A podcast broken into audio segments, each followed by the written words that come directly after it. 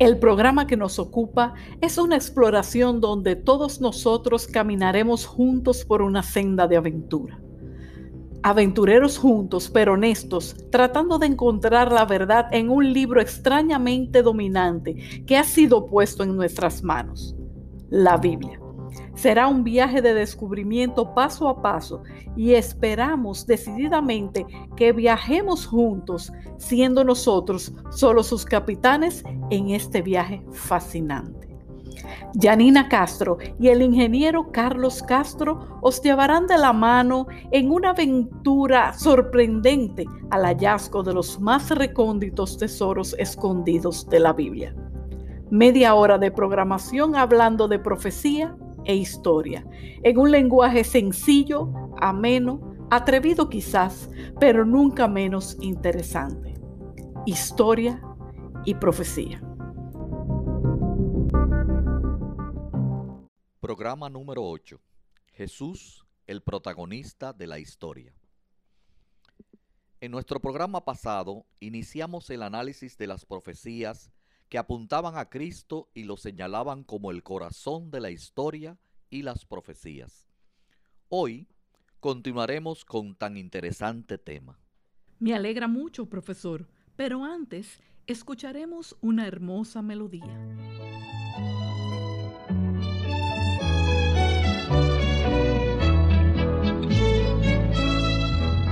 Aleluya, paz al fin ya llegamos al hogar. El cielo rebosa gozo y luz, el pecado quedó atrás. El eterno portal se abrió, los salvados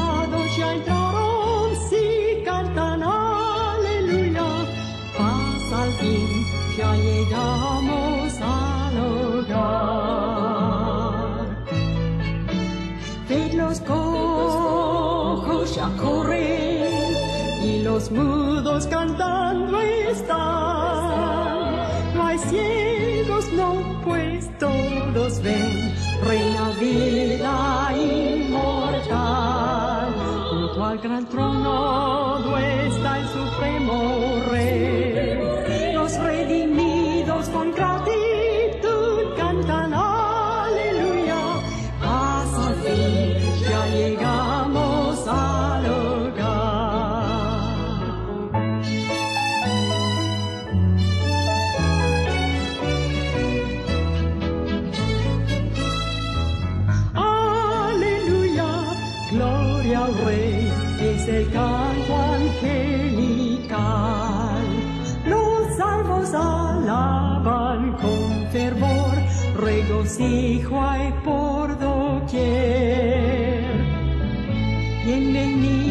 Jesús nos da, por vosotros morí en la cruz, cantad aleluya, paz al fin, ya llegamos al hogar. Ved los cojos ya corren y los mudos cantando están. No hay ciegos, no, pues todos ven, reina vida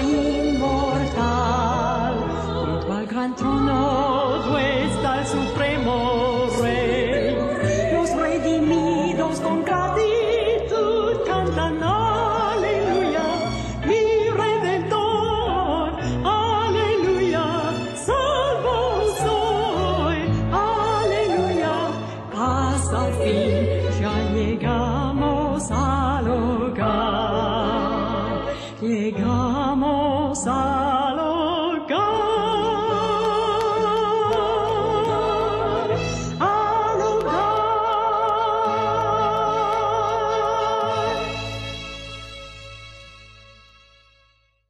En la profecía, el tiempo de la venida de Cristo fue claramente señalado. No llegaría antes de que el exactor partiera de Judá, sino además mientras el segundo templo estuviera de pie. El profeta Ageo, en su libro, en el capítulo 2 y los versículos 7 al 9 nos dice, y haré temblar a todas las gentes, y vendrá el deseado de todas las gentes, y la gloria de aquesta casa postrera será mayor que la de la primera, ha dicho Jehová de los ejércitos. Pero esto no es todo. Daniel da el año exacto de la aparición de Cristo como Mesías y de su crucifixión. El capítulo 9 de su libro, en los versículos 24 al 27, y el libro de Esdras, capítulo 7, del 11 al 26, se combinan para presentar una profecía que va desde la promulgación del decreto para reconstruir a Jerusalén en el año 457 a.C. hasta el año 27 después de Cristo, cuando, según la mención específica de la profecía, surgiría el Mesías. La Biblia muestra que las profecías que se refieren a tiempo se deben probar con el método de calcular un día profético equivalente a un año literal. Para comprobarlo, basta leer la Biblia en el libro de Números capítulo 14 y versículo 34 y Ezequiel capítulo 4 y versículo 6. Los versículos de San Juan capítulo 1 versículos 29 al 36, Lucas capítulo 3 versículos 21 y 22 y capítulo 4, versículo 18, así como Hechos, capítulo 4, versículo 27, y el capítulo 10, versículo 38. Y también la lectura de Marcos, capítulo 1, versículos 14 y 15, muestran que Cristo fue ungido por el Espíritu Santo en la fecha de su bautismo tal como la profecía lo señalaba. Y en la misma fecha histórica, la palabra Cristo en griego y Mesías en hebreo significan ungido y Cristo lo fue tal como la profecía lo presenta. Esta profecía, llamada comúnmente de las 70 semanas, señala que a la mitad de la última semana de años, el Mesías sería cortado. Y así fue exactamente. Tres años y medio después de su bautismo, a la mitad de la semana, Cristo fue muerto en una cruz en el Calvario. A pesar de lo que alguien pudiera tratar de explicar en contra, estas profecías y fechas cuadran exactamente con la vida de Cristo y con nadie más. De explícitos pasajes en los escritos de los historiadores gentiles Tácito y Suetonio, encontramos la expectación general producida por una extraordinaria persona que se levantaría en Judea por los tiempos en que nació Jesús. Tan fuerte era dicha expectación entre los judíos que muchos falsos mesías aparecieron. Apelaron a las profecías y ganaron seguidores entre aquellos que buscaban al verdadero Mesías.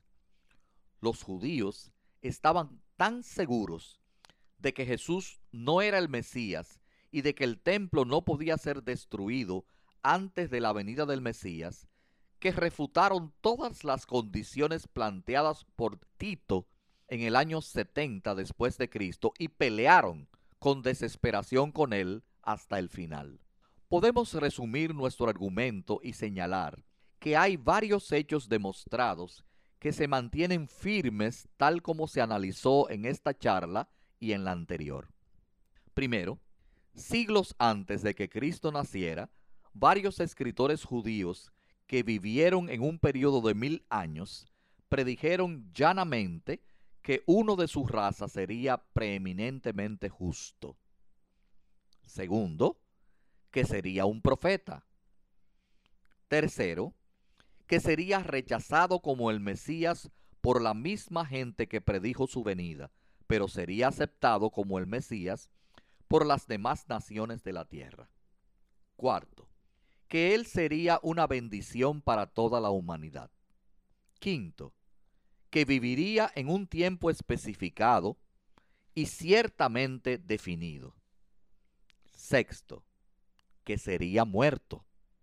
Séptimo, que moriría como un malhechor. Octavo, todos estos hechos son testificados por escritores gentiles prominentes. Noveno, él iba a ser no solamente un ser humano muy superior, sino Dios sobre la tierra. Décimo, que nadie cumple estas especificaciones sino Jesús. Y onceavo, la verdad del sistema de Platón o Carlos Marx o Buda o Mahoma no depende de la pregunta de si fueron hombres buenos o malos, pero si se encontrara una falta en el carácter de Cristo, todo el sistema cristiano se derrumbaría por completo y de inmediato. Su carácter se mantiene como el fundamento de toda la textura cristiana. Los escépticos saben esto, y sabiéndolo, no lo atacan, sino que uniformemente lo alaban. Su carácter es tan persuasivo, tan amable, tan hermoso, tan fuerte, tan perfecto, que aun cuando, como Gilbert West, algunos empiezan sus estudios con la intención de atacarlo, terminan en la alabanza más entusiasta y a menudo en adoración. Cristo fluye a través del Antiguo Testamento así como en el nuevo, como la sangre lo hace para la vida de los cuerpos. Él es el vínculo de oro que une todas sus partes, la luz que ilumina todas sus secretas cámaras, la clave de sus más profundos misterios y la de su armonía eterna, el corazón de cada libro y cada profecía de la Biblia. ¿No es cierto, profesor, que alguien ha presentado el argumento de Génesis 3.15 que dice, pondré enemistad entre ti y la mujer, etcétera? Parece una base bastante inestable en la cual fundar una profecía sobre Cristo y que la mayoría de sus otros ejemplos parecen ser igualmente insatisfactorios? No quiero parecer irrespetuosa, pero no es cierto que toda su evidencia está lejos de ser convincente, aunque parece interesante de por sí. Estoy de acuerdo contigo, Yanina. Y esto es algo muy repetido por los escépticos. ¿Que usted está de acuerdo conmigo? No lo entiendo. Sin embargo, estoy de acuerdo contigo. Ninguna de las más de 300 predicciones relacionadas con Cristo es suficiente para probar por sí sola que Él fue el tan esperado Mesías. Ellas son como las hebras de un manto e individualmente no pueden ser capaces de sostener mucho peso, pero tomadas en su conjunto y tejidas en un manto de evidencia, forman una barrera que no puede ser destruida. Otros hilos serán tejidos en nuestro manto de evidencia. Al estimar la evidencia de Jesús en la historia, consideremos las diferencias entre Cristo y los moralistas y filósofos. El juntar todos los sabios y buenos preceptos de todos los diferentes filósofos y al separar y descartar todo el error y la inmoralidad crasa, así como las absurdas supersticiones de sus enseñanzas, sería una gran labor. Pero que una sola persona, sin conocer a estos filósofos y sin haber aprendido de la sabiduría de los hombres, pudiera, en oposición directa a las prácticas y máximas establecidas de su propio país, formular un sistema tan reconocidamente superior a todos los demás, desafía la atención estudiosa de cualquier persona. ¿Quiere usted dejar dicho que sugiere que los filósofos fueron absurdamente supersticiosos y los moralistas fueron ellos mismos inmorales? Exactamente. Eso es justamente lo que quiero decir. Ningún moralista pagano se opuso alguna vez a los vicios prevalecientes de su propio tiempo y país. Ningún moralista pagano se atrevió a reprimir los deportes horriblemente inhumanos de los gladiadores. Ninguno habló contra la lujuria, ni la deliberada y lenta muerte a la intemperie de infantes y esclavos, o de la defensa y establecimiento público de casas de prostitución.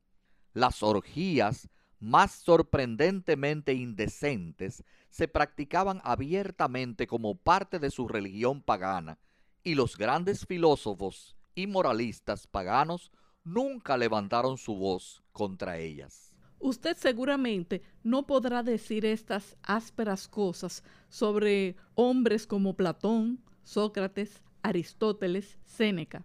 Estos hombres al menos no fueron culpables de estas cosas que usted refiere. Siento decirle que no solo puedo, sino que debo hacerlo. Platón no solo permitió expresamente el beber excesivamente en el siempre desgraciado festival de Baco, sino que él y Aristóteles enseñaron ambos que esos medios debían ser usados para prevenir que los niños débiles se convirtieran en retrasados.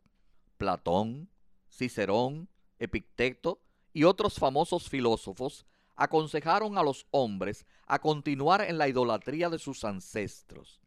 Diógenes y Sócrates inculcaron y practicaron la lujuria más brutal y Catón recomendaba a los jóvenes que frecuentaran los burdeles. Platón recomendó una comunidad de prostitutas y aconsejó que a los soldados no debía restringírsele de la sensualidad, aunque ésta fuera la más obscena y antinatural. Y tales cosas fueron sostenidas y protegidas por las leyes de los estados. Solón, el gran legislador, prohibió la lujuria solo a los esclavos. Zenón, el fundador, y Catón, el ornamento de la filosofía estoica, y Séneca, el gran moralista de tiempos de Nerón, fueron todos suicidas. De hecho, las cosas que estos hombres hicieron y sostuvieron, los ornamentos de antiguos tiempos, no pueden ser posiblemente referidos a una audiencia mixta o a ninguna audiencia. Pero ellos enseñaron muchas cosas magníficas. De acuerdo. Este es el señalamiento que yo sostengo.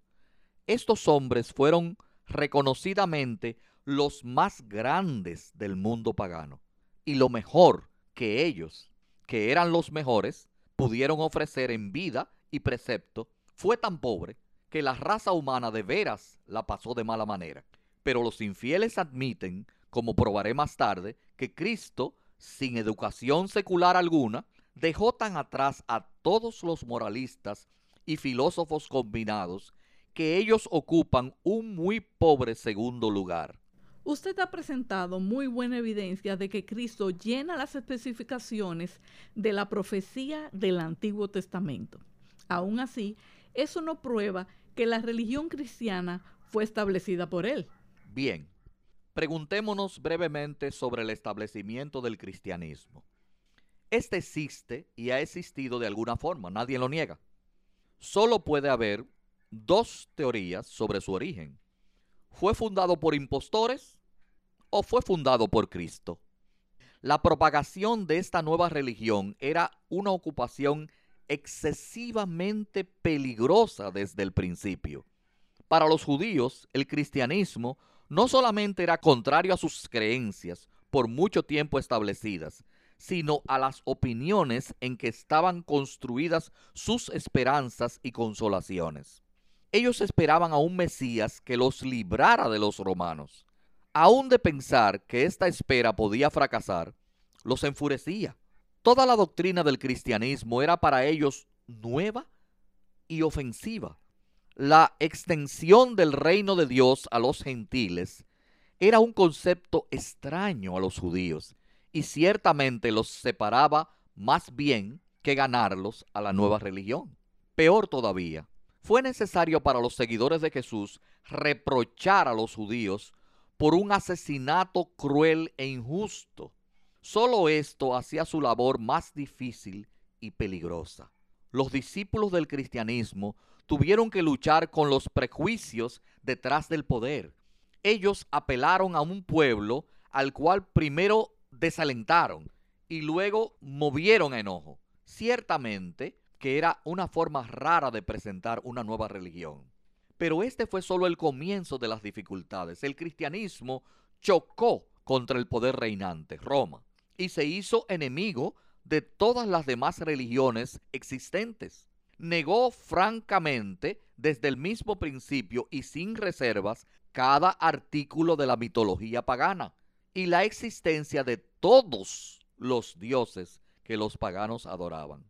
No aceptó compromisos. Solo podía prevalecer cuando cayera cada estatua, altar, templo y dios conectado con las religiones paganos.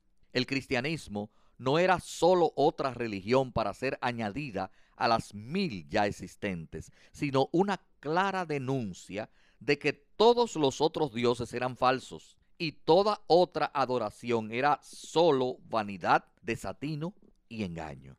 Consideren otro hecho. Los antiguos se referían a la religión solo como asunto del Estado, no solo ligada a él, sino una parte integral del mismo. Así que atentar, destruir la religión del Estado, era considerado como un ataque directo contra el gobierno, como traición condenable a muerte. Y los primeros cristianos sabían esto. Además, los sistemas religiosos de la época habían sido establecidos hacía largo tiempo, desde días remotos. Su sacerdocio, prendas, ritos y sus magníficos templos habían sido testigos de su poder. La escultura, la pintura, la arquitectura y la música contribuyeron a su ornamento, magnificencia e influencia. Estas religiones abundaban en festivales a los cuales el populacho era devoto.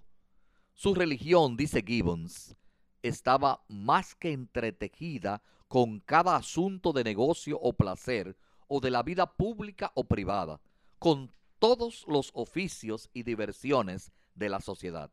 Es claro por el testimonio de Plinio y Marcial que las muertes de cristianos fueron verdaderos martirologios, es decir, ellos pudieron haber salvado sus vidas en cualquier ocasión al unirse a los ejercicios paganos. Y si Cristo fue muerto, ¿podían sus seguidores escapar a tal suerte, especialmente en vista del hecho de que Cristo les dijo que la muerte sería su destino? Aún así, no hubo la más ligera tendencia a echar hacia atrás, aun cuando fueron confrontados con la tortura más terrible. Estos efectos deben ser explicados por causas adecuadas. Cuando grandes cantidades de personas sufren horrible tortura y muerte segura, más bien que meramente continuar en su método de vida anterior, a fin de conservar su existencia, he aquí un efecto que debe tener una causa adecuada. E incontables millones han pensado que Cristo debe ser la adecuada causa. Aún los incrédulos lo aceptan como será mostrado. Además, todos los que hablan del origen del cristianismo concuerdan.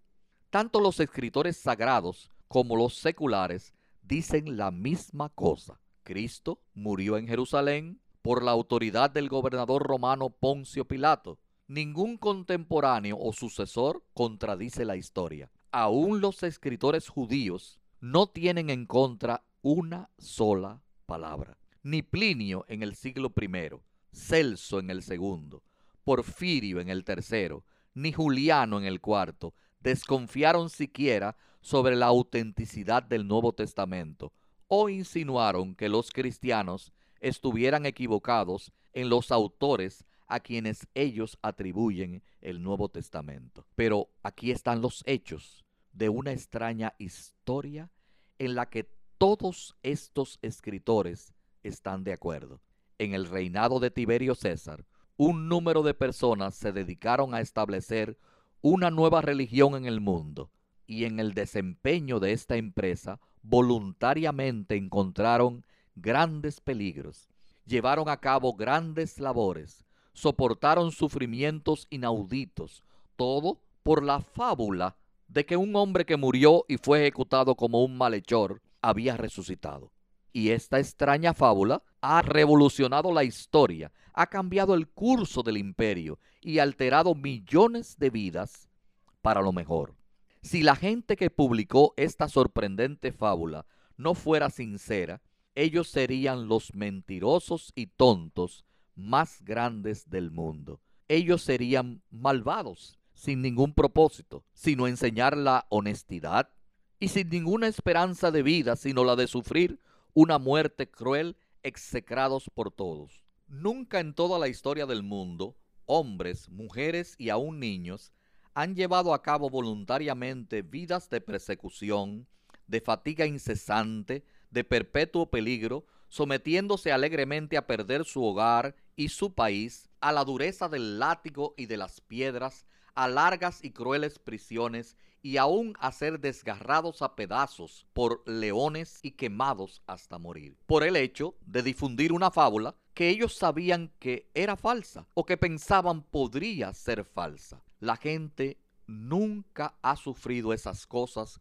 por ninguna otra causa excepto por la religión cristiana. La gente no sufre todas estas cosas excepto por algo en lo que creen con la mayor sinceridad. Estos hechos son tan bien conocidos que no son negados por nadie ni pueden ser explicados. Aún los escépticos del tipo más rabioso admiten los beneficiosos efectos de la vida de Cristo como la influencia más importante que alguna vez apareciera en el mundo. Usted ha hecho una serie de referencias a la que va a probar por medio de los incrédulos, pero aún no ha ofrecido evidencia de ninguno de ellos. ¿Cuándo podremos tener esa prueba? En la siguiente charla.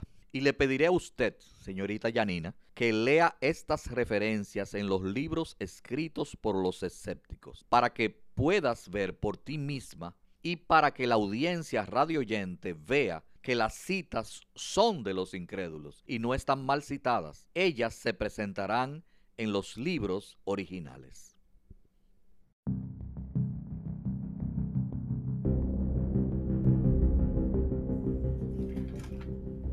Hemos presentado Historia y Profecía si hay alguna pregunta o sugerencia, escríbanos a nuestro correo electrónico ingenierocc.gmail.com y será contestada por la misma vía o en un programa especial de historia y profecía.